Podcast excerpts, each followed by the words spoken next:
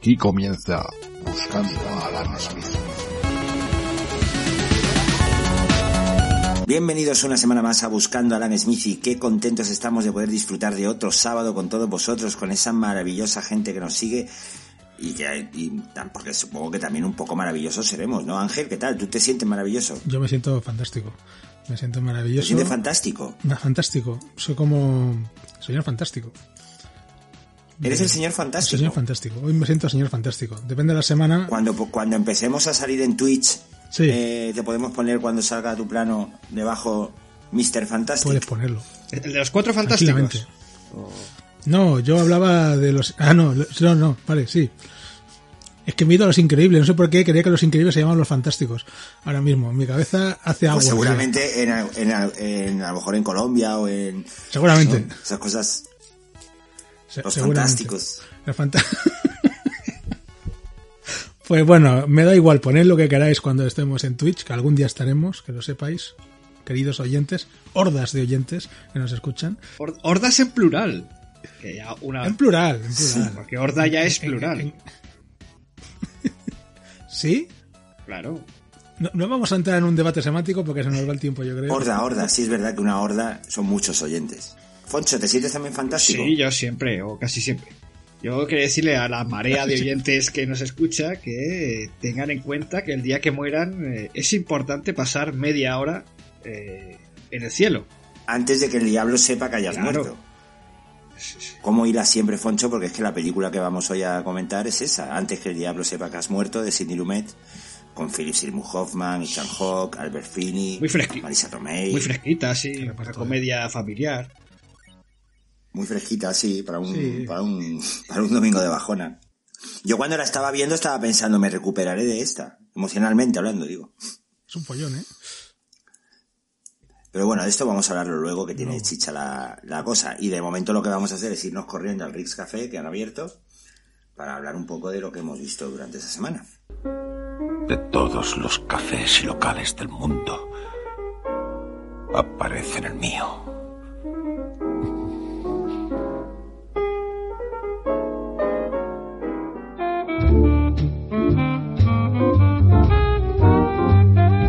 Eh, yo voy a comentar que he acabado de ver la tercera temporada de Jessica Jones. Ya no tengo Netflix oficialmente, ya se ha acabado. Foncho, si querías volver, ya es tarde. Ay, qué lástima. Eh, eh, y ya está. Y yo me, me he dejado por ver alguna cosilla, pero bueno, es igual. Acabé Jessica Jones. Está bien la serie, mola. eh, más de lo mismo, pero bien hecho. Y, y bien, nada. Ahora pues voy a retomar para la semana que viene. Espero poder comentar alguna película de Marvel ya. eh, de las que tengo pendientes, de las 22 que me quedan. Y, y- y nada. Y poco más. Bueno, he visto otra película, pero me voy a esperar para que la comentemos los tres, ¿no? Eh, ¿Cuál? ¿No la has visto todavía? Sí, ¿El Rey sí, de? La, la he visto, la he visto. Por eso digo que la he visto. Pues, pues es el momento de comentar. no, pero igual lo comentamos ya. Bueno, vale, pues lo comentamos ya. Eh, a ver, yo me ha pasado un poco lo que pasa siempre. Me habéis comentado que era tan mala, tan mala. Te ha gustado. Que la que, no, no digo gustar, pero no me ha parecido que, fuera tan mala, como se ha dicho. Ángel, Eh, pero bueno, sí que es te verdad. perdemos, ¿eh? Te perdemos en la, la niebla. Sí que es verdad que la, la peli hace bastantes aguas en algunas, sobre todo el final, macho, qué fila más largo, por favor. Qué, qué- qué cosa, no, no tiene sentido. Pero no, no, a ver, sí, no es gran cosa la película, pero no sé. Es que he borrado de mi memoria hasta el final. O sea, ya no me acuerdo cómo termina, ¿no? Todo bien, ¿no? Todo en su sitio. Sí, más o menos. Pero yo lo digo sobre O todo... sea, la realeza se moderniza. A ver, ¿no? está Es claro un poco- que una película de este tipo no va a acabar como la que vamos a comentar al final del programa. Pero... Pero debería. pe- Pero debería... Pero debería, sí, sí. A veces Eso sí que debería haber acabado en una tragedia shakespeariana. se echan falta. Pero a ver... el- Porque no sé- Salvo alguna referencia puntual que sí que me ha hecho un poco de gracia ahí, ¿no? Porque una referencia en general sí que la peli es bastante floja. Y al final, sobre todo lo que achaco, es que es muy largo y no se acaba nunca. O sea, dices, ¿para qué hacer un número musical ahora? Que ya estás deseando que acabe la película. Por favor, comedias que no tengan un mínimo de chicha, más de 90 minutos, no. No, porque se hacen muy largas. Y esta se hace larga al final. Creo. No Bueno, somos otros. Se hace larga Bueno, a mí desde no, el principio. Se me hizo muy corta porque esto- yo disfruté mucho de- del propósito que era. Foncho, Nada, yo voy a ser muy rápido y muy escueto. A mí me ha aburrido muchísimo. Y una película así no te puede aburrir. Es una- un, es que es aburridísimo. un objeto de, entretenimiento, ¿no? Y Tiene muchos tópicos también.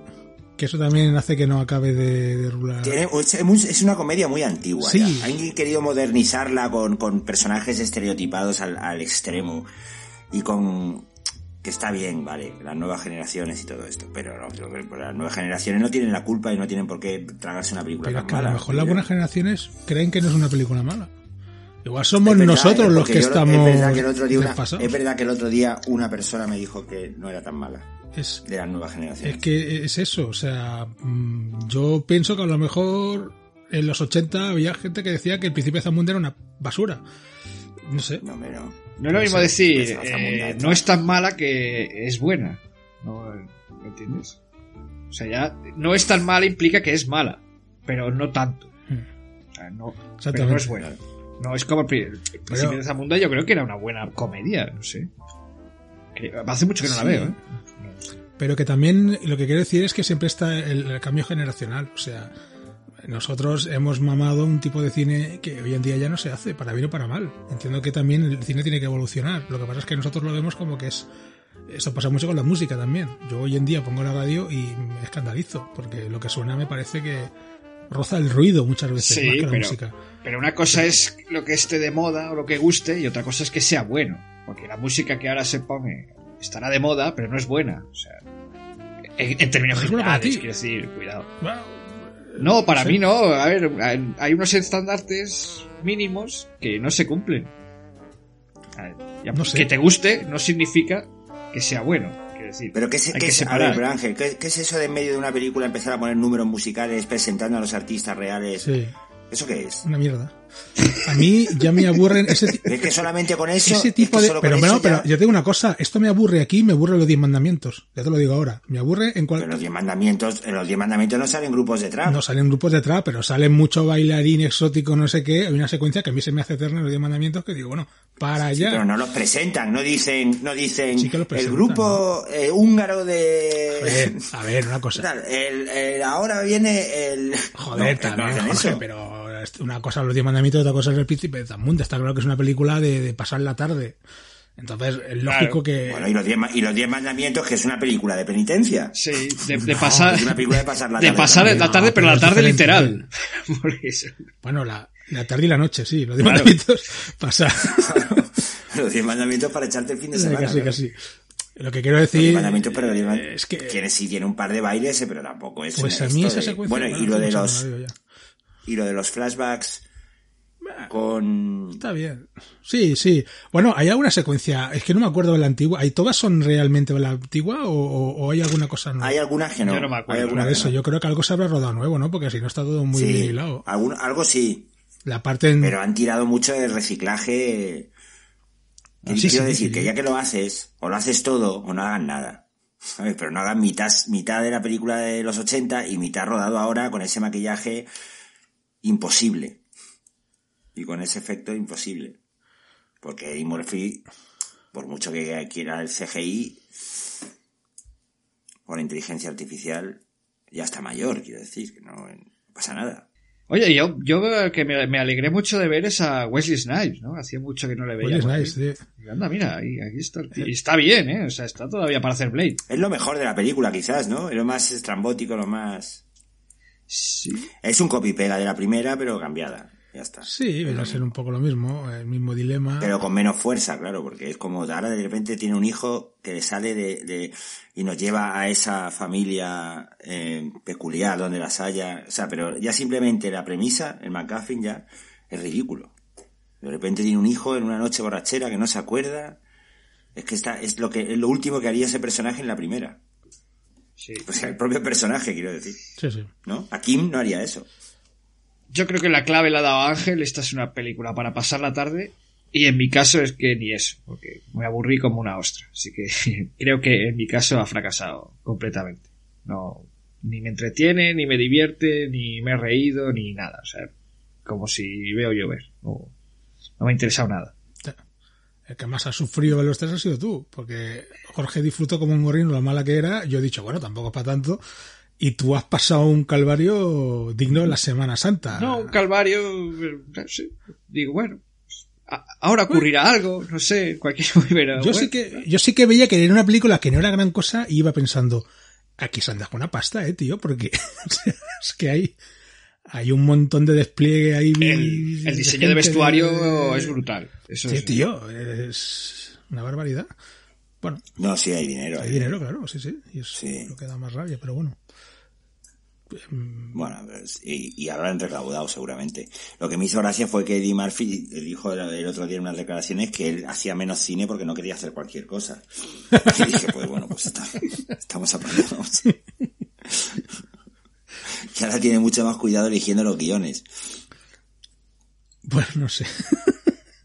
es que hasta qué punto, yo no sé, como no he hecho películas así de esto, hasta qué punto tú leyendo un guion puedes prever que una película va a ser tan y tan mala. Supongo que parte de lo malo está ya en el guion, evidentemente. Pero no sé, yo creo que a veces la cosa se tuerce cuando ya es demasiado tarde. Y no te puedes echar atrás, supongo. Bueno, ¿y, y has visto algo más, Ángel? No, yo ya. Esta semana. Jessica Jones, bien, Jessica entonces, Jones, ¿no? bien. Jessica Jones mola. La podéis ver en Netflix, los que Los no, que hayan todavía de Netflix. paguéis como- Netflix, pues ahí está disponible porque Los porque supervivientes. es propia de Netflix. Y está bien. Em, dejé a medias, ya que no la voy a ver, la voy a comentar. Dejé a medias, me quedaban cinco capítulos. La serie documental esta del último baile, me he quedado a medias. Algún día la acabaré.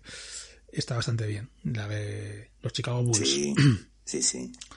Y, Muy buena y- serie documental. Y, ya está. Y quería haber visto la segunda del el alienista, que me gustó la primera, pero no he tenido tiempo y también un colega me dijo que no la soportaba no pudo con ella y la ha dejado de banda.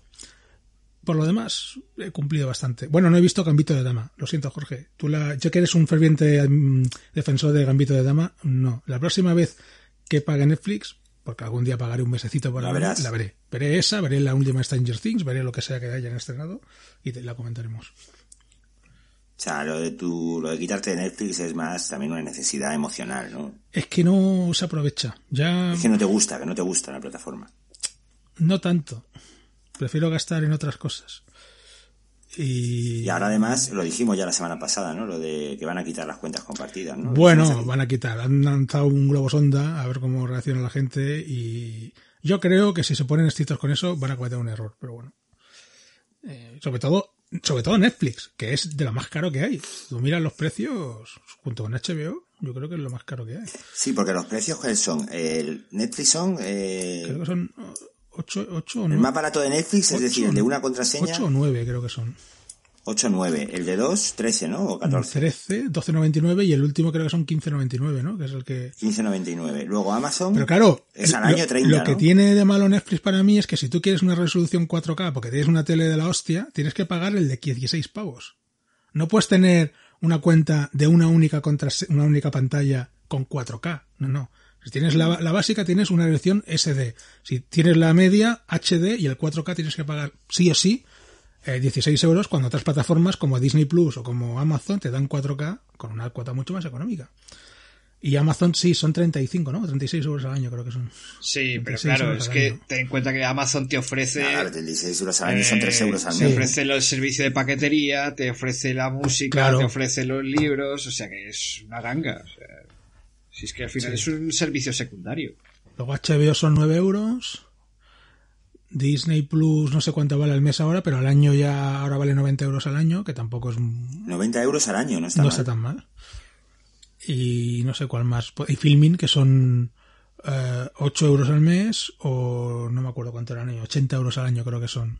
Y luego si pillas el Black Friday creo que se quedan 60 euros al año Filmin. Para mí la mejor opción es Filmin, aunque técnicamente está muy lejos de otras plataformas. La, la, calidad de la imagen no es tan buena. HBO es la peor de todas con diferencia, a ver si luego solucionan ya esto. Y el sonido y eso, pues no tiene el 5.1, aunque yo eso no lo utilizo, la gente se queja mucho de eso. Pero como catálogo, me gusta mucho más el de Filmin. Por el precio que tiene, ofrece una calidad que con diferencia es la mejor. Muy bien. Pues después de esta reflexión de plataformas económica, Foncho, hemos sido engañados totalmente, es una vergüenza. No ha acabado Ataque a los Titanes.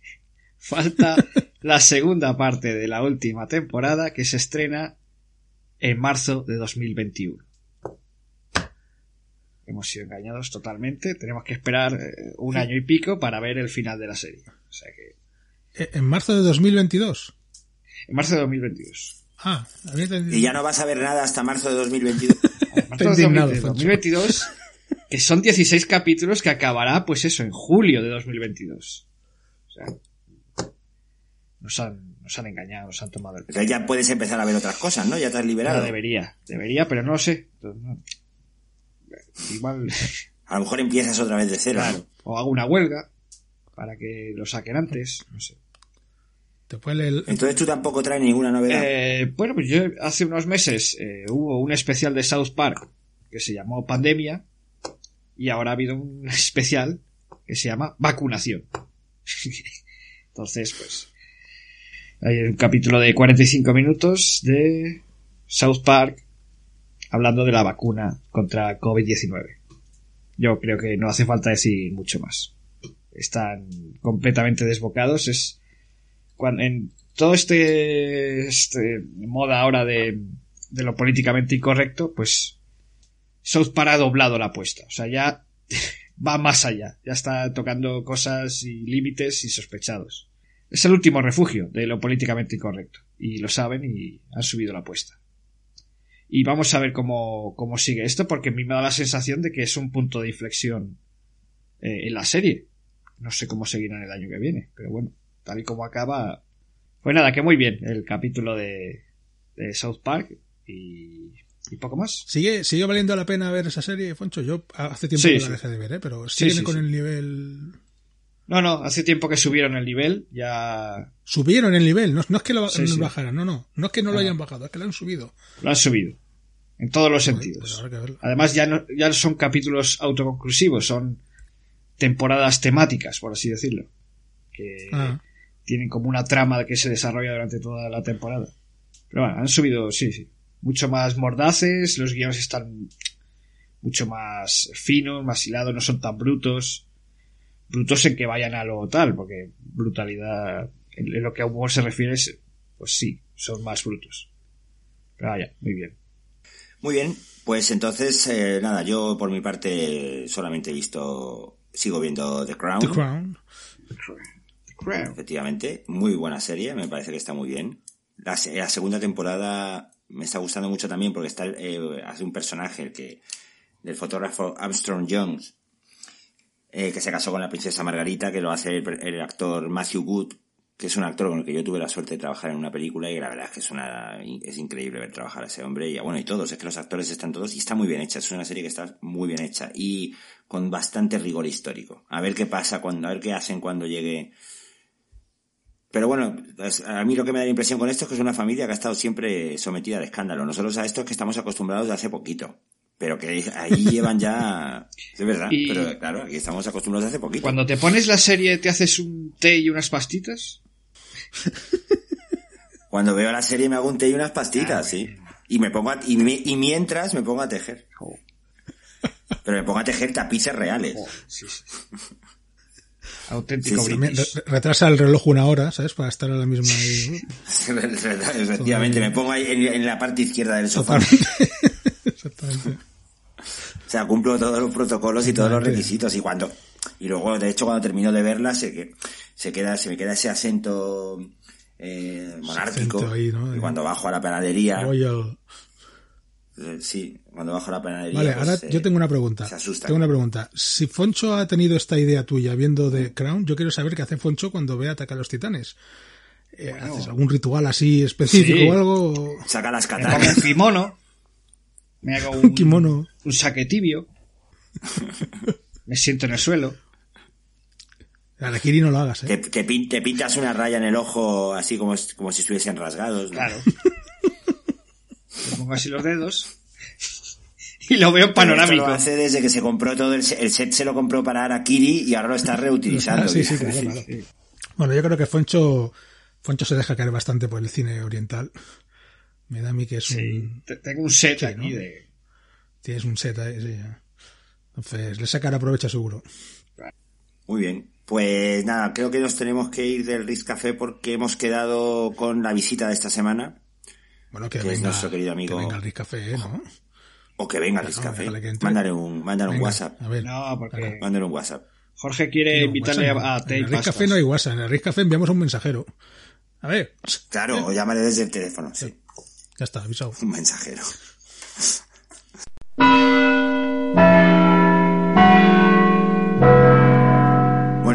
Anunciado hace unos segundos, ya tenemos por fin a la visita que ha venido, que ya es la, ya creo que las, bueno, no, es la primera vez que viene. Es Jorge Jimeno, que hay que decir que es la primera vez que viene buscando a Alan Smith. Ha estado en otros programas que en los que, en los que hemos estado, pero bueno, este es el primero. Y bueno, pero ahí- ahí vamos a repetir entonces lo que ya hemos dicho anteriormente en otros, en otros momentos. Eh, Jorge Jimeno es el artífice de Radio Cercedilla, eh, o sea que estamos aquí hoy gracias a él. Y luego aparte pues lleva la, la compañía teatral Montajes en el Abismo, que precisamente ha estado desde el día 2 hasta, bueno, hasta mañana. Porque hoy y mañana todavía hay función. O sea que en el Teatro La Grada, que está en Callercilla, en Madrid, y mañana será la última representación. Yo no me lo, yo no me lo perdería, porque además es la obra Un espectador accidental o las 8 de la tarde. Jorge, ¿qué tal? Qué bien, ¿no? ¿Cómo estamos? Estando en Pues bien, pandemia pues- y, y actuando, qué maravilla. Sí, sí. Afortunadamente en España en los últimos meses no se ha parado la, las representaciones teatrales. Aforo a la mitad, por ejemplo, en este caso en el de Teatro La Grada, pero muy contentos. Las funciones han ido estupendamente. Hoy y mañana seguro que también, así que contentísimos. Claro que sí, además que lo, lo merecéis porque, bueno, todo el, empuje que tenéis siempre eh, creando y haciendo cosas nuevas y con esa inquietud, eso, eso es maravilloso, sobre todo en estos, en estos tiempos. Y bueno, también te llamamos porque vimos un artículo que nos encantó a raíz de la mirada del espectador en vuestra página web, en la que, eh, bueno, pues planteabas una serie de preguntas importantes, ¿no? Sobre, sobre lo que Pablo Mesías decía, le llamaba el espacio de repercusión.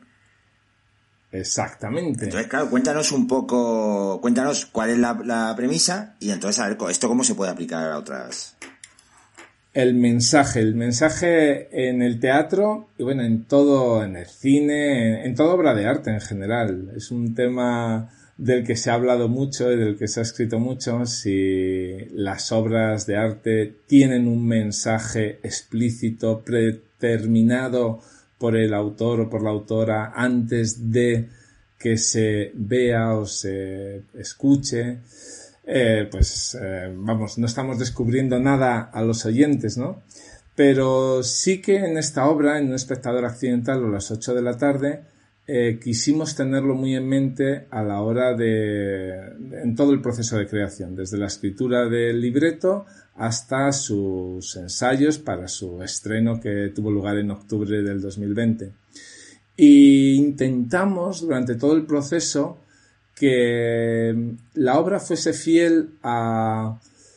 Quizá, fíjate, hablabas de Messier, eh, quizás más a Jacques Rancière, un filósofo francés que tiene una, una, un escrito que se llama El espectador emancipado, eh, que bueno, viene también del maestro ignorante, ciertos tratados que, que ha escrito este hombre sobre el tema, y que habla de, del alejarse o no alejarse del mensaje, de, de ese espacio de repercusión que decía Messier, de cómo las obras de arte, eh, o las, porque esto de hablar de arte a veces es un poco, el, las obras de teatro o los, o las películas de cine, eh, hasta qué punto eh, deben tener un mensaje ya predefinido o dejar espacio para que el espectador pueda construir el suyo propio. Uh -huh. Bien, ¿qué os, qué os suscita? yo, yo, personalmente prefiero que se le deje al espectador un, un margen para que él saque sus propias eh, conclusiones o, o saque sus, eh, digamos, sus vivencias o su experiencia de, de una obra. Prefiero eso a que te digan lo que tienes que pensar o, o, que te marquen muy que te marque mucho un mensaje determinado. Eh, para gustos que cada uno, pues, habrá quien le guste otra, otro tipo de, de cosas. Pero vamos, no sé qué piensa Angelo. Lo mismo, sí, un poco. Aquí creo que más o menos todos vamos a pensar un poco igual. El otro día precisamente leí un tuit de Jaume Ripoll, que es el, uno de los fundadores de Filming, que decía algo así como que las buenas películas son las que plantean preguntas, las malas las que intentan responderlas. Y creo que puede ser una definición bastante acertada. No siempre, no tiene que ser una máxima perfecta, pero sí que es verdad que cuando lo das todo mascado, al final acabas aburriendo, más que creando un interés. Y por mi parte sí. También te digo que las películas excesivamente abiertas tampoco me gustan. Pero que haya ese juego tira y afloja, a mí me encanta. Y estoy bastante de acuerdo, sí. Bueno, yo por supuesto, finales abiertos, eh, improvisación, lo que se pueda, eh, la conexión con el público, bueno. Claro, por eso no soy rico. Y es que ahí va la... Ahí va la ahí va la historia, quiero decir. al final es una cuestión de, claro, es una cuestión de, mensaje. Si el mensaje que tú estás lanzando, y además con la, con, están lanzando un mensaje, ¿no? Como un mensaje en una botella, a ver, a ver qué me responden, a ver qué, a ver cómo, el espectador va a responderse estas preguntas que yo estoy planteando, ¿no?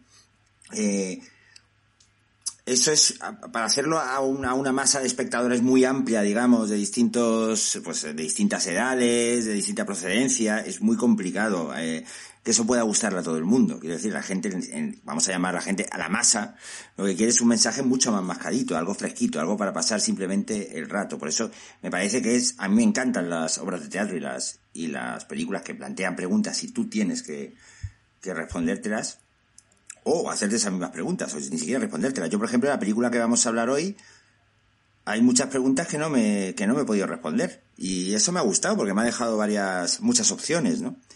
Pero claro, yo entiendo que eso es menos, menos popular. Es decir, es que hoy hemos hablado también de otra película que es El Rey de Zamunda, que es una película para mainstream. Y claro, ahí ya no es que te respondan las preguntas, es que eso, te las están respondiendo antes de siquiera de preguntarlas. yo diría que igual no hay casi ni preguntas. Rayando la obviedad, quiero decir. Yo, antes de que pase, quería hacer una pregunta semántica, Jorge, por seguir el debate de antes. ¿Una masa de gente es una conjunción de hordas? Eso, desde luego, aplica totalmente la ley de la relatividad en, su grado máximo. Es que, hay que decir que esto ha empezado porque yo he presentado el programa diciendo que, bueno, que muchísimas gracias a nuestras hordas de oyentes y les han dicho que como que, no eran hordas de oyentes, que sería una horda. Claro, porque horda ya es plural. Ah, mira tú. Entonces, si horda es plural, muchas hordas podría ser una masa. Ahí podría... podría ser una masa de gente. ¿Tú qué opinas de esto, Jorge? Tú en el cine, por ejemplo, ¿cómo lo ves? ¿Qué, tipo de cine te gusta a ti que te...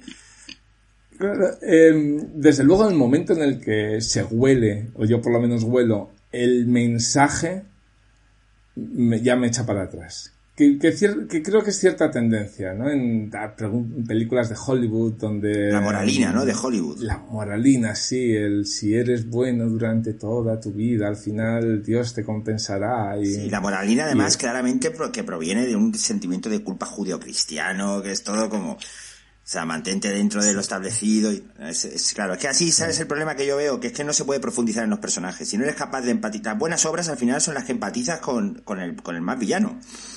Totalmente, sí. Exacto, que se... Fíjate que yo aquí creo que es el, el key de la cuestión, creo que es con qué intención el creador eh, se ha puesto a hacer algo. Porque, porque sí es verdad que cuando alguien hace una película, una obra de teatro o lo que sea que quiere compartir con el público, se entiende que es porque tiene algo que decir. Pero creo que ese algo no debiera confundirse con un mensaje que quiere mandarle a la gente, porque para eso pues haces un em, un tratado, haces un que no me sale la palabra ahora, un ensayo, escribes un ensayo en el que intentas persuadir a todo el mundo de lo que tú crees y ya mandas el mensaje. Otra cosa es que tienes ganas de comunicar algo. Em, y además entendiendo que eso que quieres comunicar eh, en cada persona lo recibirá de una manera y le hará sentir como la quiera sentir. Hay una cosa que dice ya Rancière, el, intentar olvidarse de que la causa va a provocar un efecto. porque hay una cierta tendencia también entre los artistas que dicen, no, yo me alejo del discurso, yo no quiero, que, que es difícil, porque yo muchas veces digo eso y luego alguien puede venir y decirme, Jorgito, dices que te alejas del discurso, pero luego caes, porque, porque es fácil caer en, decir, al final quiero contar esto, ¿no? Quiero, quiero mandar este mensaje.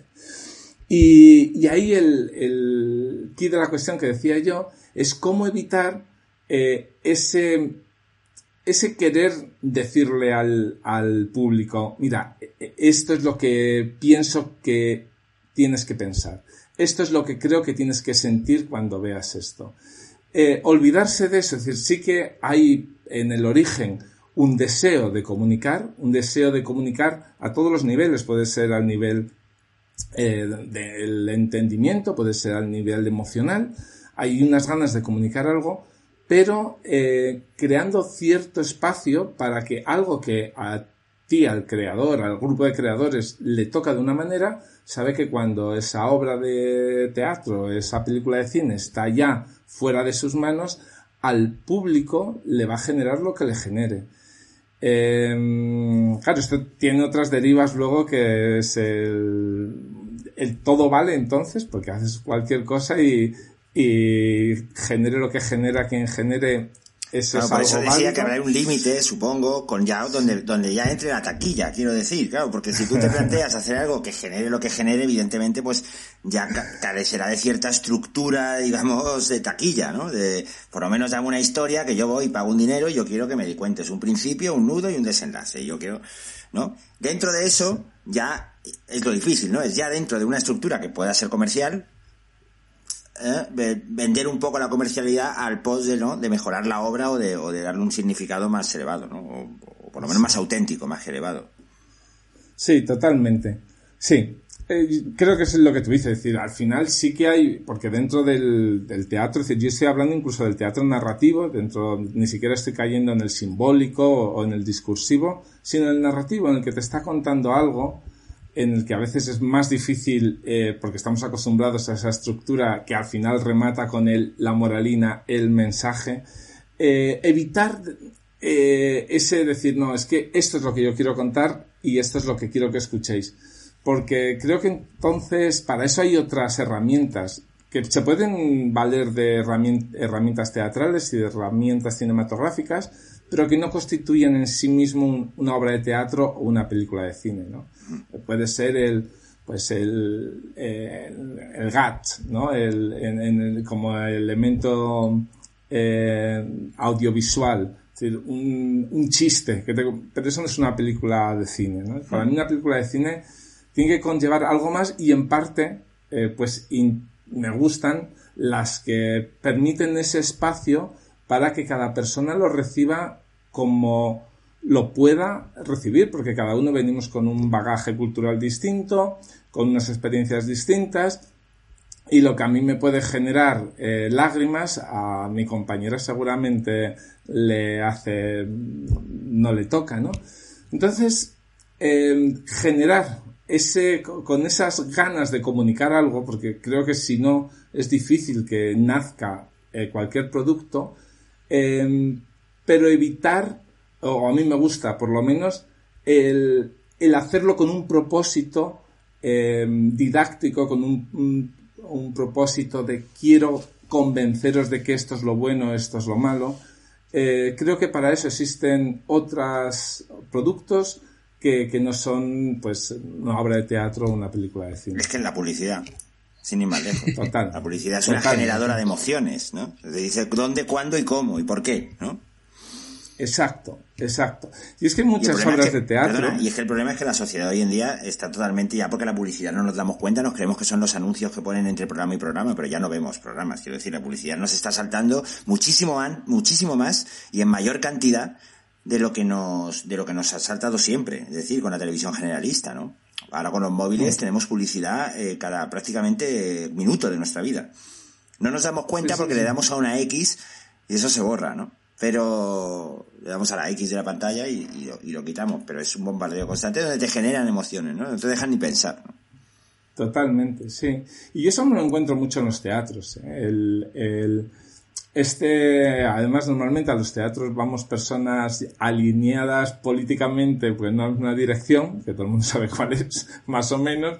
Bueno, no todos, pero sí en, cierto, el, teatro más alternativo, el teatro más eh, contemporáneo, pues sí que veo, yo diría, un, no sé, exceso es una palabra muy tal, pero sí que veo bastantes obras que al final mandan este mensaje, eh, mm, contra el capitalismo, contra eh, la sociedad.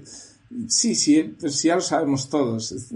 ¿Quién de los que estamos en el público en este tipo de teatros no sabemos ya que el capitalismo es una mierda? Necesito una obra de teatro para que vengas tú a decirme que el capitalismo nos hace inhumanos.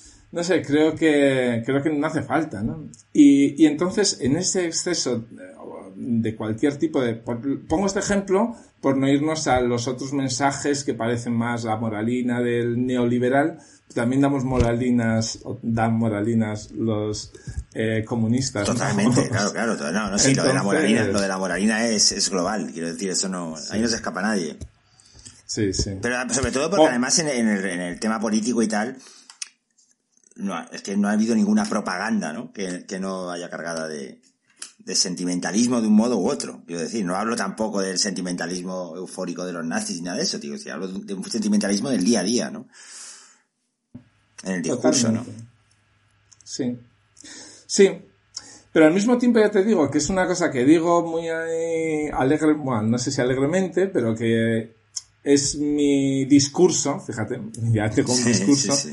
y, luego es muy difícil no caer en ello, porque al final eh, es cierto que tienes la posición de privilegio de estar en un escenario, estar con tu película en una pantalla y sabes que hay un montón de personas viéndote en el mejor de los casos y, y, al final acaba saliendo mensajes que dices, vaya, Fíjate, yo que me quería alejar del discurso y hmm. acabo. A mí eso me pasa, ¿eh? Porque yo, yo he probado todos los palos. Yo he hecho cosas comerciales y he hecho cosas de idas de olla, ¿no?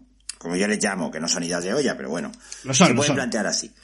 Y es verdad que, y me he movido en festivales, es verdad que lo que son, lo que es, lo que son obras con mensaje y con un mensaje claro y con una intencionalidad y aquí te vas a reír y aquí vas a pasar pena y todo eso funciona muchísimo más siempre, en general, quiero decir, que lo otro. Pero es verdad que lo otro cuando funciona tiene como un sabor exquisito y es como más minoritario, pero es verdad que, da más gusto ganar con algo, o ganar o presentarte, o con algo en lo que vas a ejercer esa, vas a ponerte en esa posición, ¿no? Lo que, lo que decías en el, en el escrito, ¿no? Que, lo recuerdo lo del Parlamento, ¿no? Cuando el Parlamento es un teatro, los teatros deben ser parlamentos, ¿no? Pues, pues eso, un poco conseguirlo con, con la obra. Pero es cierto que no deja de acabar siendo minoritario. Es, es, es así. Entonces lo, lo, que lo difícil es conseguir yo creo que el equilibrio ese, ¿no? Entre, entre dar algo, no sentir, porque yo muchas veces cuando me pongo así a generar preguntas, preguntas sin dar respuestas, si mando algún mensaje, yo creo que siempre porque tengo como una, una especie de sentimiento de deuda con el espectador en el sentido de te voy a dar algo a, lo que agarrarte, porque tampoco te quiero meter en un. En un pozo, sin fondo. te voy a dar dos o tres cosas y claro, ahí ya cuando juegas con, ya empiezas a dar, es que no sabes dónde está el. Claro, pero en cierta manera está claro que la mirada del autor siempre va a estar ahí. De hecho, que elijas un tema y cómo lo elijas ya implica una posición política, hablando de política en, en grandes mm, letras, ¿no? Y ya implica eso. Es decir, está claro que la mirada del autor siempre va a estar ahí. Por eso creo que en cierta medida hay que cuidar para que ya que sabemos que esa mirada va a estar presente, que el producto final deje ese espacio, ese espacio de resonancia que decíamos al principio, para que los espectadores puedan eh, recibirlo con libertad y no con una manipulación que te lleve por allá por donde el creador ha sabido y ha predefinido desde que empezó a montar la obra. Muy bien. Y vosotros, a ver, eh, ¿cuál es el que cuál diríais, no digo el, que más os haya hecho pensar, pero a decir algún autor cinematográfico que os haya hecho pensar? Que digáis, pues este me hace pensar.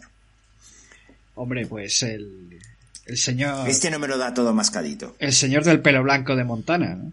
Eh, David Lynch. David Lynch, vámonos, claro. Es un buen ejemplo, ¿no? Es un buen ejemplo. No, no, desde luego ese no te lo da nada mascadito. Ese, Yo todavía no sé quién mató a Laura Palmer. ¿Y Ángel? ¿Alguien supera esto? Después de, de lo que ha dicho Foncho.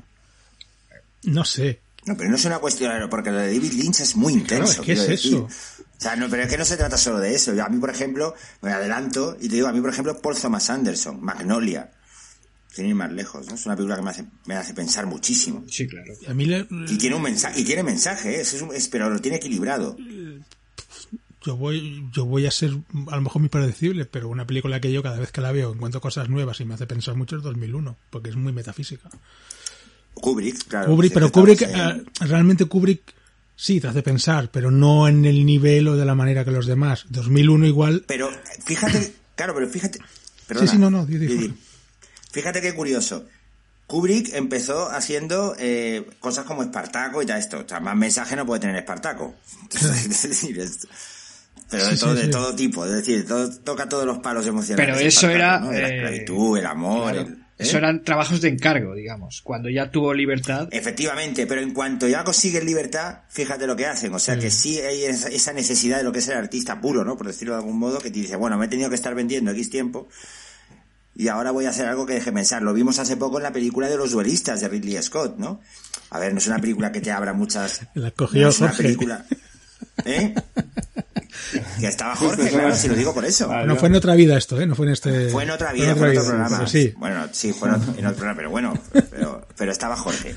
Eh, y, y a ver, este hombre venía de la publicidad. Los duelistas no es una película tampoco que te haga muchas preguntas que no te responda, pero bueno, el tempo, el tono y todo esto ya es arriesgado de por sí, ¿no? Es de, bueno, os dejo aquí estos dos, to- dos horas, pero, pero eso, pero está bien. Kubrick, eh, Paul Thomas Anderson y gente que había hecho cosas comerciales antes y que luego de- han podido tener poder. Y bueno, David Lynch nunca llegó a hacer nada comercial, ¿no?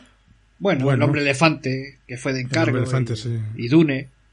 El hombre elefante, muy buena película. Dune y la de una historia verdadera a lo mejor se acerca, Y una historia. acerca más a lo que es algo comercial, entre Sí, comillas. pero poca cosa. No, no, en Convencional, general, más que estaba en su comercial. salsa, oh, qué peligro. Y, y tú, Jorge, dime o película o autor que te haga pensar de cine y o obra o autor teatral que te haga... O sea, una de cada, claro. Uf, eh, fíjate, tenía preparado a David Lynch. porque- A ver, a ver, no pasa nada, no pasa nada. Aquí pero- nos estamos robando pero- constantemente, puedes hacer. Es en las de bastos, claro. Ya, pero. Claro, pero también es que me. Porque ya te digo que este es un tema que, que me obsesiona hasta, hasta un punto de decir. ah, Hitchcock, por ejemplo. Eh, Sí, Vértigo, que por me ejemplo. encanta. Claro, ¿diríais vosotros que tiene un mensaje predefinido o deja espacio?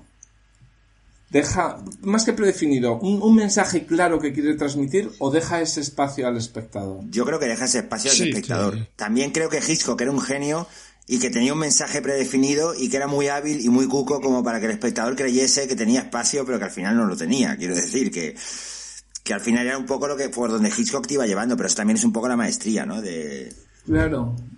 Es que sí.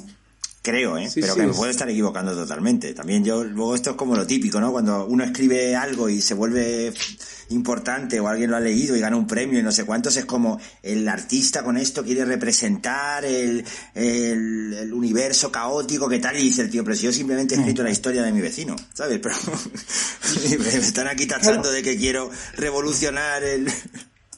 Claro, pero es que yo, que, yo creo que es esa libertad justamente la que... porque si alguien puede estar contando una historia muy básica y, la, y es una historia básica, pero que por alguna razón es universal, te ha tocado a ti y, y- te apetece compartirla, pero con ese ánimo de decir, "Jo, a mí esta historia me toca y una veces no sabe por dónde le toca o, le toca por un sitio que piensa que a los demás les va a tocar por ahí y no, y apetece compartirla. Y yo creo que ese espacio es justamente de lo que estamos hablando.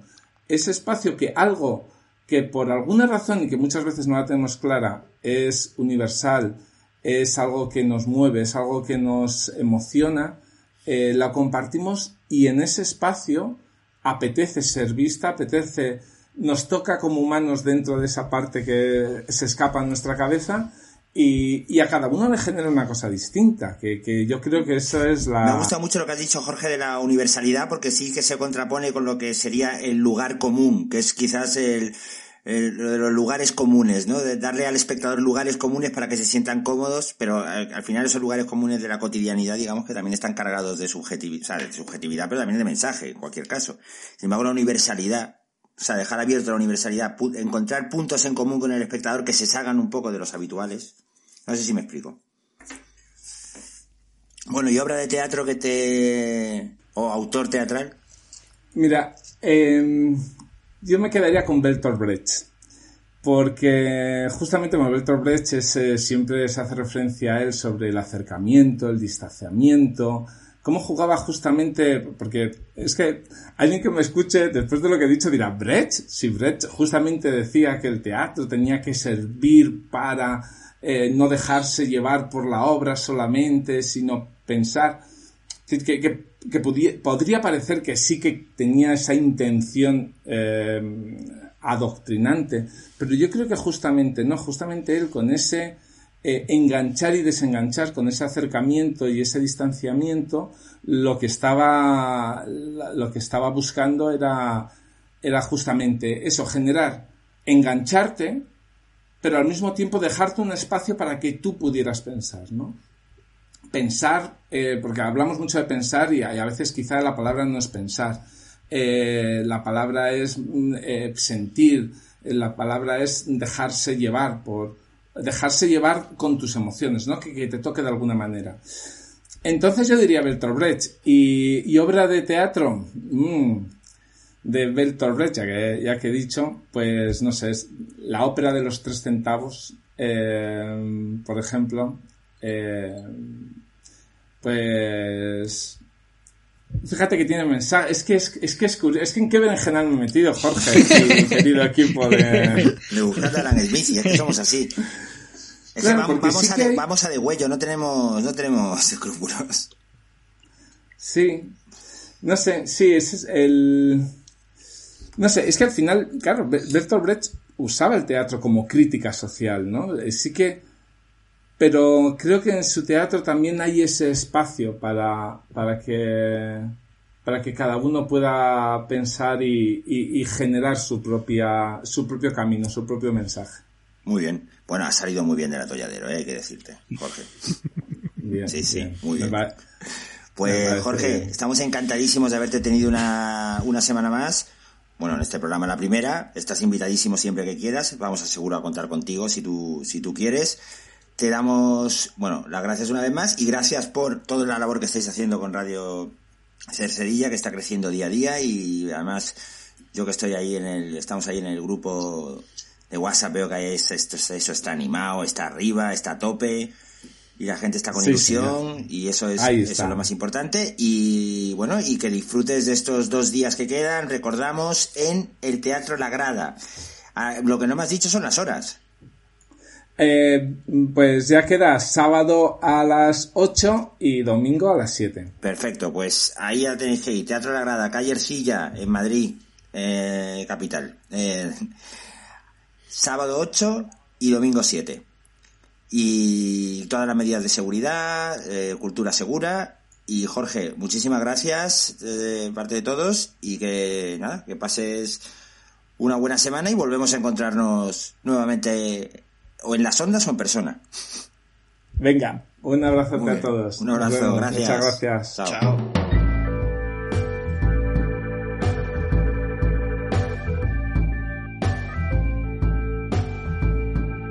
Not, quite my tempo. Bueno, pues el Not My Tempo de hoy lo he elegido yo, es la canción original, el tema original de la, de la película El Padrino, eh, compuesta por Nino Rota, película de 1972, dirigida por Francis Ford Coppola. En la primera película sería Nino Rota y en las siguientes la composición ya sería el propio Francis Ford Coppola con su padre Carmine eh, Coppola.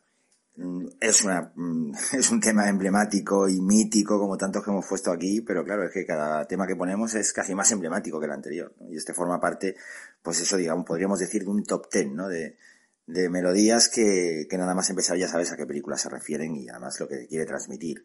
lo que más me gusta de la, del tema es, como ya le escuché a, al periodista Pablo Gil una vez que me gustó mucho esa, esa descripción que decía textualmente, ¿no? Dice, para empezar es un vals, ¿no? Y un vals se baila dando vueltas. Es un ritmo 3x4 que evoca el círculo y la repetición, algo que vuelve y vuelve y vuelve. Entonces Coppola quería precisamente el vals para acompañar la personalidad, ¿no? Del padrino y su familia, que es alguien que mata y mata y mata, ¿no? Eh, no iba a ser tampoco un vals de mente, sino tenía que ser algo melancólico, lento, triste, como una marcha fúnebre. Eh, porque los Corleones en realidad no querían tener que llegar a la violencia, pero su naturaleza era esa. Entonces es quizás en la figura del joven Michael la que mejor simboliza la cuestión, ¿no? Aparece y suena el vals como un bucle melancólico que le engulle. Su naturaleza es matar, pero odia su naturaleza, aunque al final encarne más su refinado ejemplo y decida convivir con el sombrío sentimiento de culpa, ¿no? Tan católico, como las escenas, ¿no? Del bautizo es el vals de la muerte. ¿no? La muerte y la nostalgia. Es una pena que no pudiese ganar más premios porque, bueno, no se pudo presentar a, no se pudo presentar a los Oscars porque este tema ya lo había utilizado anteriormente en los años 60 y ya lo había estrenado, digamos, en los años 60, no era original, original para la película. Pero bueno, desde aquí le damos el Oscar lo que necesite porque, desde luego, eh, Nino Rota era un genio de la sencillez y eso es lo que, lo que nos gusta con, muy poco, lo difícil que es con muy poco, transmitir tantísimo. Y bueno, eh, os dejo aquí el tema y simplemente os diré que esto es una oferta que de ninguna manera podéis rechazar.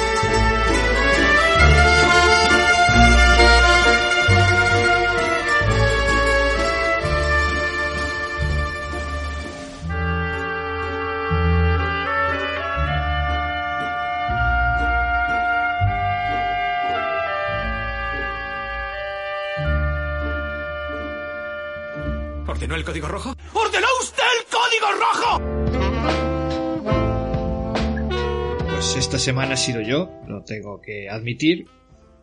He activado el código rojo. Muy rojo además, muy rojo, muy rojo, muy rojo. Muy rojo, ¿eh? una he elegido una película de la última película de, del gran Sidney Lumet una peli familiar ¿eh? sí sí un año después de esta película falleció de, antes de que el diablo sepa que has muerto ¿no? que es un este, el título viene de como enredos de familia sí el título viene de, de un dicho irlandés no que se dice en los funerales que es, eh, pasa media hora en el cielo antes de que el diablo sepa que has muerto no sé si es... Pero ¿y eso qué significa realmente? A ver, porque yo lo he visto sí que era una esto irlandesa, pero no, no lo entiendo entender muy bien. Pues que va... Que no te pille el diablo a ver a dónde te lleva, ¿no? Que va a ser al infierno y que sí o sí, pues por lo menos antes de que se, se entere el diablo, vete al, al cielo un rato, al, al, menos para conocerlo, ¿no? No sé si os acordáis de Camino a la Perdición, que hay un funeral al principio de la peli que, dice esta frase, eh, Paul Newman. Pues nada, el gran Sidney Lumet, película, última película que hizo de las 40 que, que hizo a lo largo de su vida. Eh, ro, rodado en digital, que es raro porque Sidney Lumet viene del Hollywood clásico, pero mira, pues aquí quiso experimentar, rodado en digital, con un reparto enorme, Phil Seymour Hoffman, que digamos que sería casi el protagonista, que se produce una situación un poco complicada porque en esta película es un adicto a la heroína y años después este hombre murió de sobredosis de heroína. Sí, tío. Sí, da, da bajón, ¿eh? Tremendo. Sí, visto ahora con perspectiva, sí. ese par de secuencias... Detalle macabro, ¿no? Sí, Una casualidad macabra. Muy chungo, ¿eh? Que bueno, está, está inmenso en esta película. Ethan Hawke, que siempre está bien, bueno, siempre cumple. Es un tío que está ahí... No, no, pero esto, cumple... esto lo hablaba yo ayer. Ethan Hawke eh, es que no solamente cumple, es que es muy bueno. Es que el papel que hace en esta película es sí. soberbio. Sí. sí, sí, sí. Totalmente alejado de lo que Totalmente, suele hacer, ¿no? o sea, es soberbio. Y luego te Hacer pones a pensar que es un actor que no es que no hace ruido, pero que es soberbio. O sea, que te puede hacer de tipo soso, que te puede hacer de porque es que en la película yo ayer decía, es que estoy nervioso solo de ver a Ethan Hawke. Y me dijeron, pues imagínate tú cómo debía llegar Ethan Hawke al rodaje, porque lleva esa energía toda la película. sí. Siguiente también está el gran Albert Finney, que es Buenísimo este siempre. señor Albert Finney, muy grande. Que a lo mejor por el nombre no sabes quién es, pero le ves la cara y dices, vale, le he visto en mil sitios. Y la gran Marisa Tomei, que es, vamos, la, la protagonista de la remontada más grande de la historia del cine, ¿no? Una mujer que ganó un Oscar, que a todo el mundo le pareció injusto, incluso se corrió el rumor de que, de que su nombre no estaba en la papel en el sobre, que se lo había inventado el que dio el premio. Y bueno, pues fue desterrada, o sea, nadie quería saber nada de esta mujer y poco a poco, pues mira, ha ido remontando. Y aquí está, en, en esta película, también estuvo en, en el, Tremenda también. en ¿eh? el luchador. Muy bien, muy bien. Marisa Ha ido, ha ido remontando. De hecho, se, se produce una curiosidad muy friki, muy absurda, que es que en esta película hay dos tías Mays, ¿no? La, la tía de Spider-Man, pues está eh, Rosemary Harris, que Ah, ya decía yo de qué me sonaba. Vale, vale, que es la... fue la tía May en... Y además es la de... Spider-Man la- de Sam la tía, Raimi. pero de la, de, la, de la de Sam Raimi. Claro. Y Marisa Tomei es la tía May de las pelis de Tom Holland. Bueno, pues qué curiosidad desde la vida. mira. Yo es que todavía no he llegado a las de Don Holland, ¿eh? Ya cuando la vea, ya... Cuando Sí. llegue, Vale, y ya os lo yo... comentaré, sí. ¿Y quién hacía de tía de May en las pelis de, de Andrew Garfield? Porque no las he visto. Yo tampoco. Sé ¿Era que el, tío Ben era. eh, Joder, yo creo que era el padre de Charlie Sheen, Martin Sheen. Creo que era. El tío Ben. Martin Sheen. Pero la tía May ya no me acuerdo. Bien. bueno, Bueno, hay que decir que Sidney Lumet, eh, pa- para hablar un poco del director por encima, ha hecho peliculones como por ejemplo Sérpico, eh, Tarde de Perros, Network, Un Mundo Imparable, El Príncipe de la Ciudad, Veredicto Final, peliculón. con Newman. Ya, ya luego hizo Negocios de Familia, que es una comedia con, que está bien, Negocios de Familia. Con, con Debutó con, con 12 hombres sin piedad. Debutó con 12 hombres sin piedad, se me ha pasado la más importante, sí. O sea que estamos hablando de un tótem de la dirección. Y la verdad es que esta película, bueno, hizo ahí una, hizo un remake de Gloria, de la película de Casabets, Sí, con Sí, Sharon Stone, que la verdad es que bueno. Entre nosotros. Él. Yo recomiendo mucho su libro Así se hacen las películas, que es un libro muy didáctico para gente que se dedica al cine y para gente que no. Porque explora el proceso narrativo, o sea, el proceso que lleva a hacer una película, con sus vivencias personales. Y este es un, es un tipo que es muy bueno, que podría sacar pecho, porque tiene peliculones a sus espaldas que muy pocos directores tienen, en cantidad y en calidad. Y sin embargo es un tipo muy humilde. Y él dice que en Gloria quiso hacer un remake de la película de Casabetes porque era amigo suyo y le quería hacer un homenaje. Que tenían todo, tenían el presupuesto, tenían los actores, el equipo, todo. Y que no salió bien. Y que la culpa era suya. Que no supo eh, pues hacerlo bien, teniendo todo a favor. O sea, es muy difícil encontrar a un director de ese calibre reconocer abiertamente que ha hecho una mala película. O sea, esa- ese punto de humildad que tenía este hombre le elevas todavía si fuera un poco más. Pues el libro de Así se hacen las películas, que es de, de Sidney Lumet, eh, que acaba de comentar Foncho, lo podéis encontrar en Amazon y a un precio muy bueno, 15 euritos. Bueno, Sí, sí, tiene, tiene muchas anécdotas, claro, porque este, Sí, este hombre ha trabajado con, con lo más grande. de- de- de- de- además ha estado en el Hollywood clásico, en el nuevo Hollywood, en el... En Sí, es verdad, eh, que en los tío ha estado 80, ahí en todas las... Director muy efectivo, en, los 90 quizá fue su época así menos brillante, por, por así decirlo, pero sí, leí un artículo que Sidney Lumet y Michael Mann son como los que siempre se adaptan ¿no? a, la- a los nuevos tiempos, que nunca desaparecen. Y no solamente que estuviese en el, en el nuevo Hollywood, es que fue el- un revolucionario, digamos, del nuevo Hollywood, porque hizo una de las películas del nuevo Hollywood más contundentes que es Tarde de Perros. Sí, claro, o Serpico, que fue al año siguiente. Siempre, siempre, siempre que hablamos de Tarde de Perros, siempre queremos tener un detalle y un, y un homenaje y un agradecimiento al, no solo al cámara de la película, sino al foquista. que, que debía ir al rodaje co- como, como Ethan Hawke en esta, ¿eh? El tío tenía que estar estresadísimo, el foquista, encima pillar foco, madre mía, cuando Al Pacino ahí está de Pacino ahí... toda la película. Bueno, y a ver, venga, vamos a, vamos a hablar ya de la película esta, Ángel. Mm, me ha gustado mucho. O sea, yo me ha parecido un peliculón. Eso sí, he sufrido lo que no, lo insufrible. Vamos. Yo es que estas películas mal rolleras las llevo muy mal. O sea, he visto una gran película, un peliculón, cómo está rodada, cómo está. Se nota que Lumet es maestro, o era un maestro, vamos. Pero tiene esa pega, tío. Cuando las películas son tan mal rolleras, me, me, me, hostia, lo sufro mucho. Como creo que haya comentado Jorge que le ha pasado a él también, pues yo, yo igual, muy, muy, muy sufrido. Además es que hay una cosa que es que el mal rollo, vamos a, vamos, ¿os parece que entremos en la zona de spoilers? Por supuesto.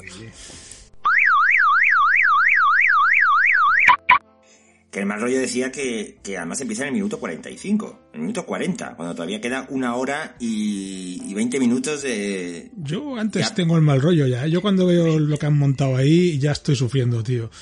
Ya digo, me cago en todo, que es la madre, que, que se han cargado la madre. Pero- Uh, ya está. Yo ya estoy pensando, porque yo ya me, me- me entraba la ansiedad solo de pensar en el marrón que se habían metido los dos hermanos. Digo, pero qué, pero qué habéis hecho. Eh, Hijos míos. eh, pero, por favor. Eh, entonces yo ya, yo ya tengo el mal rollo, pero es verdad que a medida que avanza la película, la cosa, pues no, es que es un descontrol absoluto y bueno, ya acaba como el Rosario de la Aurora. Pero claro, eh, ese mal rollo que, que vas teniendo, luego pues lo va mm, lo va soportando bien porque es que, que yo alucinaba con los planos que plantea Lumet, cómo está planteada cada secuencia, el ritmo que tiene la película, los actores que están tremendos, todos. O sea, es que es una cosa. Yo alucinaba. alucinaba. La, la, la- por ejemplo, la conversación entre, entre Albert Finney y, y Philip Seymour Hoffman en el jardín, aquello cuando van- salen afuera a hablar, los cuadros que, que propone, todo eso me, me, me, me dejaba fascinado. Y luego venía el mal rollo otra vez. Porque, sí, cuando crees que la cosa puede ir un poco mejor, se les ocurre otra cosa. 84 peor años eh, tenía cuando hizo esta película. Absoluto. ¿Cuánto? 84. 84, sí. Pues tela, ¿eh? Tela, tela. Madre mía, sí, sí. Tela, no, tiene un ritmo de la hostia y. Y, dirigir muy, jo- y muy joven en el sentido de, bueno, que hace cosas que tampoco es que fuesen muy revolucionarias, pero un montaje, digamos, con el- con las transiciones que hay, porque hay que decir, bueno, ya los que estáis escuchando esto es porque lo habéis visto, pero bueno, los saltos en el tiempo temporales que hacen y Sí, no Muy solo fresco. y las transiciones, ¿no? En los flashbacks, ¿no? Que son las transiciones como muy modernas, muy moderni, muy Oliver Stone, ¿no? Muy, muy modernitas. Sí, Sí. muy ligeritas, muy, bueno, muy ligeritas, quiero decir, muy, muy frescas.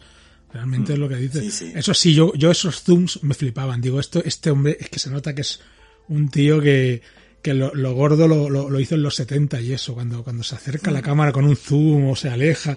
Me encantaba, digo, que, que, qué grande, qué grande mantener esa esencia tuya en el año En los 2000, ochenta y tantos años, do- claro. 2000 y pico, con ochenta y tantos años, 2007 creo que es, ¿no? La película, con ochenta y tantos años, y decir, eh, que soy yo, eh, que soy el de perros, que soy el de... claro. El, Y- el y oficio que tenía este hombre. ¿no? Claro. Se levanta y dirige. O sea, es un... Y yo creo que queda clarísimo también que era un magnífico director de actores, porque está claro que tenía esos grandes actores, pero es lo que, lo que exprime ahí, lo, lo- lo que saca de cada uno de ellos, yo creo que no es Sí. casualidad. No. Punto y aparte lo que hace Philip Seymour. Bueno, es que es que la verdad es que esto es un, un festival, Sí, sí. Absoluto. un festival. Pero hasta Albert Finney cuando le da el parraque en el hospital, también es Es brutal. que, claro, eh, esto es como se suele decir, ¿no? Eh, para que uno brille, eh, tiene que haber otro que te dé la réplica, ¿no? Y aquí están todos a un nivel muy alto. Entonces, todos pueden sacar eh, lo mejor de sí, ¿no? Yo insisto a riesgo de hacerme pesado que Philip Seymour Hoffman 10, pero es que lo de Ethan Hawke me parece, es que además, hacer ese papel midiéndote con Philip Seymour Hoffman ya me parece, o sea, el valor de para mí esta película el mayor es Ethan Hawke, fíjate. Y me parece que es el personaje menos, eh, más, más difícil. Sí, porque no tiene un... Es, es diferente, no tiene como un... ¿Cómo diría? Tiene un objetivo marcado que es la pasta, Pero... Pero no es un objetivo tan sumamente fuerte como el que tiene el otro, que, se, que queda como más claro. Es salvar su matrimonio, eh, salvar el culo, porque Hacienda le está... Quiero decir, el conflicto de Philip Seymour Hoffman es infinitamente mayor. A ver, pues, todo esto depende de la perspectiva, como os hablaba antes, pero... Pero bueno, así a priori da la impresión de que... El, el- no, nos parece que el marronazo que tiene Seymour Sí. Hoffman es de órdago. Cuando están llamándole por teléfono diciéndole... Porque al otro realmente al final, ¿qué pasa? Bueno, sí, que... Bueno, el marrón en sí, que es eh, haber matado a tu madre, que eso... Da igual, claro, da igual el personaje, que eso ya... Pero no es solo eso. fuerte. Pero no solo eso. A mí lo que me llama la atención es que luego va y le mete caña al padre para que decida qué va a hacer con la madre. Hmm. Y para que decida qué va a hacer con el negocio. Y para que decida. Pero cabrón. O sea, Hmm. Bueno, pero yo creo que lo interpreté eso como Sí. una huida hacia adelante también. Ah, sí, sí, parte. no. Evidentemente todo lo que pasa desde que fracasa el, el atraco es un nuevo hacia adelante. Y, y se va viendo a medida que avanza la película. Cada vez es peor. Las decisiones que toma son peores. Hmm. Sobre todo ya cuando la mujer le dice, me está follando a tu hermano y, y- y te dejo. Que Eso también ya- me parece un poco forzado eso, ¿eh? O sea, podía haber pasado de Marisa Tomei seguramente sin No, pero yo creo que refuerza un poco que es un poco... Que no reacciona. Que incluso le dice eso con la intención de que reaccione de alguna manera. Y, y, y- Mm. y- y es que, bueno, no me acuerdo ahora exactamente. Pero yo creo que ni No siquiera nota, responde. no es súper O sea, se sí. queda así mirando y ya está. No. Y tampoco toma represalias. De hecho, cuando se va ella, sí, sí, le pide el dinero, le da el dinero y se va ella y actúa normal y corriente. No se ve nada, o sea, suelta el paño ese, lo tira ahí a la cocina y se va a sus Sí, sí, cosas. incluso esa secuencia magnífica de que se ha ido toda la mierda y quiere destrozar la casa, pero lo hace como, como sin ganas. O sea, como voy quitando aquí cosas. sí. Yo al principio creía que estaba como simulando un robo o algo así. Digo, a ver qué se va a inventar ahora. Y no, no, es eso, es lo que tú dices. Sí. Está como ido, pero Sí, como tengo que hacerlo, o sea, quiero reaccionar, pero, pero es que no puedo, no. Está allá al límite, lo ha perdido todo. Que es un poco lo que decía antes Jorge, que Phil Seymour Hoffman tiene mucho más que perder que su hermano, porque al final Ethan Hawke no tiene nada. Está divorciado, no le pasa la pensión a la hija. Dice, bueno, pues si saco dinero, va, guay. Pero el otro es que pierde toda su vida, todo su estatus, todo su... bueno, Ethan Hawke acaba estando Sí, ya amenazado bueno. de muerte al final, ¿eh? También. Pero eso porque es un hombre. poco patoso. Entonces, Sí, es que ahí quiero llegar con lo de con lo de con lo que decía Jorge. Creo que el personaje de Hawk tiene cierta más un poco más dificultad porque tiene un marrón, pero tienes que interpretar a un tío que tiene un marrón pero que no sabe solucionarlo. O sea, eh, eh, Hoffman tiene el talento, pero le sale mal. Pero Hawk no, no tiene ni eso. Es un tío que, que quiere ir de guay, quiere sacarse unas perras. pobre ahí, hombre, ¿no? es un pobre Exactamente, y yo creo que eso tiene cierta dificultad. Y luego, interpretar a este señor, que luego además tiene más problemas, pues es un poco una, una bola ahí que, que lo solventa muy bien Hawk, está tremendo. Y sobre todo la, la tensión que tiene Hawk durante toda la película. O sea, es que está todo el rato acojonado y todo el rato nervioso y, y todas las emociones y además a través... Lo que a mí me gusta mucho es porque cuando, cuando se plantea el hecho de que dos hijos han matado a su madre cuando han hecho un matricidio, eh, bueno, matricidio es al revés, ¿no? Es si la madre mata a los hijos, ¿no? ¿Cómo se, Sí. cómo se, cómo se diría esto? O sea, este crimen, ¿cómo se le llamaría? No sé. No, tenemos. parricidio- ¿Tenemos algún criminólogo en la, ver. en la agenda? Voy a preguntar por ahí. Bueno, caso es que- técnicamente no la matan ellos, pero bueno, sí, provocan que, que acaben al espectador, al, al espectador de entrada nos, nos, que esto es lo que hemos hablado antes eh, en el debate, o sea, en el debate, que al espectador de entrada nos provoca un, rechazo absoluto y nos parece una cosa salvajísima y se nos empiezan a remover emociones pensando en, una situación, pa- es decir, como intentas buscar, pero es que no, no hay, no hay consuelo en, haber hecho algo así. Y eso lo transmiten muy bien ellos, los dos, ¿eh? con sus personalidades dis- dispares, ¿eh? pero sí lo transmiten muy bien ellos. Pero a mí me llega más de parte de Hawke, que es como, o sea, lo de la- cómo está en el, en el funeral y cómo Sí. está en el, en todos lados y lo nervioso y cuando claro, es por que, por teléfono. ejemplo, cuando están en el ¿no? hospital, él está un rato y se va porque no puede estar allí. O en el, en el mismo funeral se va, no, no lo aguanta. Dice, como siga aquí, canto. No puede. Hmm, Sí, sí. Sí. El crimen de matar a una propia madre es el matricidio. Eso, pues, Aunque ellos realmente no cometen un matricidio. O sea, No, no directamente. no lo directamente, pero bueno, que, que sí, que la lían parda, vamos. Pero matan a su madre, sí. Sí. Si es que al final. Y luego es eso, a partir del minuto 40, ¡boom! Y ya a partir de ahí todo cuesta abajo, cuesta abajo, cuesta abajo. Bueno, no la película, ¿eh? Sí. Sino el, la- Es la- aquello de, si algo puede salir mal, o sea, si algo ha salido mal, siempre puede ir a peor, ¿no? Y esto va a peor, pero a peor, a peor.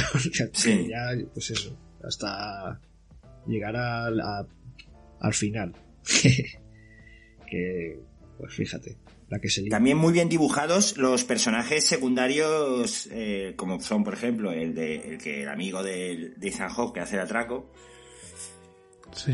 el- la, la, la mujer y el, y el hermano de la mujer que hace el atraco, que es Michael Shannon. Un Michael Shannon de, de tío que hace bullying. que es, ese hombre siempre... Sí, sí. Muy, muy, a mí me flipó el, el personaje del, del, del señor este que trabaja en, en lo clandestino, que va al- a ofrecerle la posibilidad de llevarle unas joyas robadas. Sí. ¿Sabéis quién digo? Que luego va Sí, el padre sí. también. O sea, me parece un... Es un tipo que lo estoy mirando luego y actuó ahí con 89, 90 años, ¿eh? Y Hombre, este- sí, este yo creo que fue, este yo creo que salía en la, en la serie V, que era el abuelo de la serie V. el abuelo de la El de la, agencia. El de la joyería, dice. Leonardo Sí, Cimino. de la joyería ese que le ofrece llevarle, que le da tarjeta, vamos, que Hoffman le da tarjeta y luego va el padre, Leonardo Chimino. Simino, Leonardo, Leonardo Chimino, no sé si tendrá algo que ver con... con... Yo creo que no, estoy mirando y me parece que no tiene nada que ver con Michael Chimino. No parece ser, pero ya hacía de abuelo en V en el año 83, o sea que imagínate.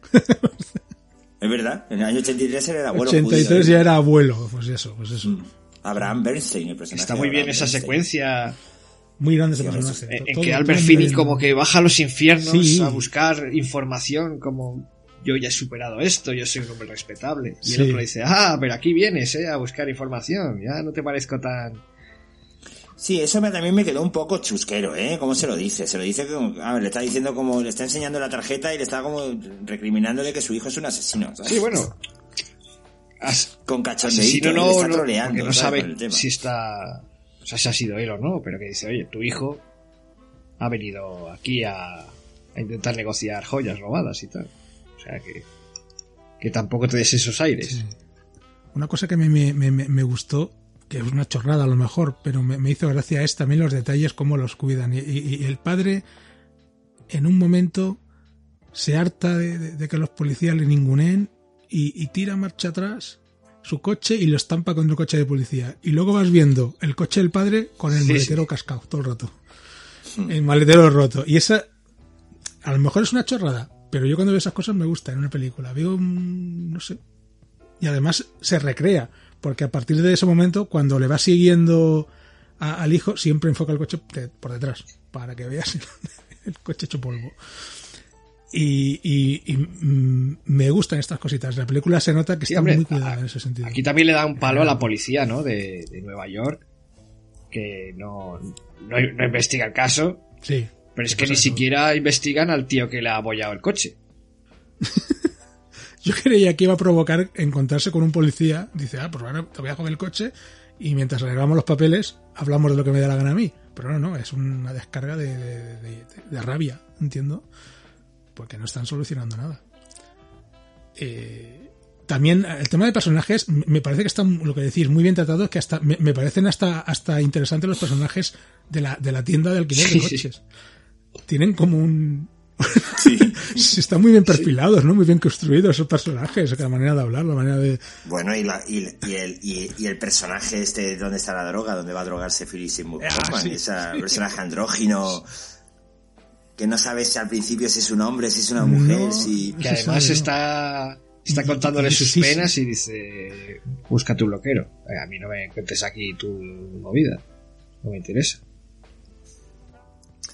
Turbio también. todo. Muy turbio, muy turbio. Porque ya con tantos problemas Sí, irte ahí... tenemos, aquí en España a lo mejor tenemos asociado la heroína a los años 80, 90, ¿no? A, a descampados, a gente que vive en la calle, gente tal. Mm. Sí. Y aquí es un Portales, piso en Nueva York con unas vistas increíbles, que todo blanquito, todo, im- todo impoluto, todo pulcro, donde va la gente a, a inyectarse hero- heroína. ¿Vosotros qué, qué creéis que hace Ethan Hawke cuando, cuando se va corriendo? Pues ¿Va a buscar a la cuñada? Yo creo que sí. Coge un avión, el primero que encuentre y se pira. yo creo que Eh, va corriendo. ¿Con qué dinero? Si lo ha regalado, si lo ha dado todo. Yo creo que todo no lo Sí, ha dado, se claro, una mochila, si ¿no? lo hubiera dado todo, no se llevaría la mochila, digo yo. no. Yo creo que va, va corriendo a casa de su exmujer y le da el dinero a la niña para que vaya a la excursión de las narices. Al Rey León. Toma, hija. Puede ser. Tendrían que haberlo puesto eso para, para soliviantar Mm. un poco, ¿eh? Que estuviera la niña ahí viendo el Rey León, ¿no? Sí. Mi papá es maravilloso. Que le llama fracasado, le llama fracasado a su padre. Es muy fuerte ¿eh? que una hija te llame fracasado. O sea, es... Hombre, es que el personaje de Ethan Hawke, a ver, lo que hemos visto ya es bastante fracasado, pero es que lo que no hemos visto, imagínate. Sí, pero no sé, es... Por muy, por muy mal que se te dé la vida, que un hijo o una hija te llame fracasado, tiene que ser una cosa muy, no sé. Pero bueno, es una sociedad la americana en la que se mueve todo por las apariencias y evidentemente si no puedes ir a una función del Rey León y todos tus amigos sí, tienes un problema gordo. Porque te van a señalar todos con el dedo. Y es un fracasado tu padre si no te da 130 dólares. Ojo, eh, con la broma. 130 dólares que vaya a la entrada. Muy bien. Pues vamos a ir ya finalizando porque nos come el tiempo con lástima, con dolor y, y pena. Vamos a, vamos a ver la, la secuencia que más os ha, bueno, gustado, removido. Yo voy a comentar la que, la que he dicho antes de, de la, del- la charla entre padre e hijo en el patio. Me encanta cómo está planificada, me encanta lo que se dicen y me encanta cómo acaba, que le da una hostia básicamente el padre al hijo. Y, y también eso es un poco la el detonante ya que, que- en el que creo que, que, que el personaje de Philip Seymour Hoffman ya pierde la cabeza porque lo que hace a partir de ese momento es todo como una sin sentido, vamos. Es que hay, hay muchas, ¿eh? Porque justo después de esa, van en el coche, se para y... ¿Qué? ¿Qué facilidad tiene Seymour Hoffman para ponerse colorado, no? O sea, está blanquito y de repente ¡pum! se pone rojo. Se Sí. pone colorado, sí, verdad. No sé. Hay otra también que me gusta mucho que es eh, una discusión que tienen Ethan Hawke y Seymour Hoffman en un bar, pero no pueden levantar la voz porque hay gente alrededor y tal. Y están los dos como gritándose pero en voz baja. O sea, mirándose. Bueno, mirándose. Ethan Hawke no es capaz ni de mirar a su hermano, pero están como discutiendo, intentando no gritar. Me parece genial. Cuando está él pegando golpes Sí, en la sí, mesa, ¿no? cuando está Ethan Sidney Hawke hace un ademán de plantar cara a su hermano y pega una estela en la mesa y dice, "Oiga, Sí, pues sí. venga, venga, lo que tú digas. Pues está, es que es tremendo, es que es verdad. Es que otra secuencia en la que yo flipaba a, a cómo eh, Civil Seymour Hoffman es, es que es, es espléndido. Es eh, la manera que tiene de hablar, la gesticulación que hace, los gestos que hace, la- los golpes como los da. Tremendo. Y Ethan Hawke también. Ahí acurrucado, lo que tú dices, se levanta por un momento, le dice, "Cuch, cuidado, y enseguida vuelve a, a ser el Que es, sumiso. y es el- una lástima que falleciera relativamente joven este, este hombre porque Sí. Hombre, relativamente joven, tenía 40 y Sí, cientos, sí. ¿eh? Sí, muy joven, falleció. Una le lástima. sí. quedaba, 45 le quedaba mucho. Sí, por ahí mucho cosa. O como- 46. y sí. estaba ya en un momento que había alcanzado un nivel muy alto y le quedaba todavía mucho. Sí. Vamos, no sé. Recuerdo aquella de la duda con Meryl Streep, aguantar a Meryl Streep un duelo. eh, hay pocos, ¿eh? Que puedan. Qué Bueno, ya, ¿eh? claro, ya habían pasado ya 10 años desde su Oscar con Capote. Sí. Pero fíjate, mí- yo no he a visto, mí- no he visto Capote, ¿eh? pero me da la sensación de que lo típico con los Oscars, que Sí. debe ser el la actuación que a lo mejor menos. Pues porque al final se premia No mucho sé, esto es de los que- biopics, de parecerte mucho a un personaje. De... Sí, exactamente. Pero vamos, sí.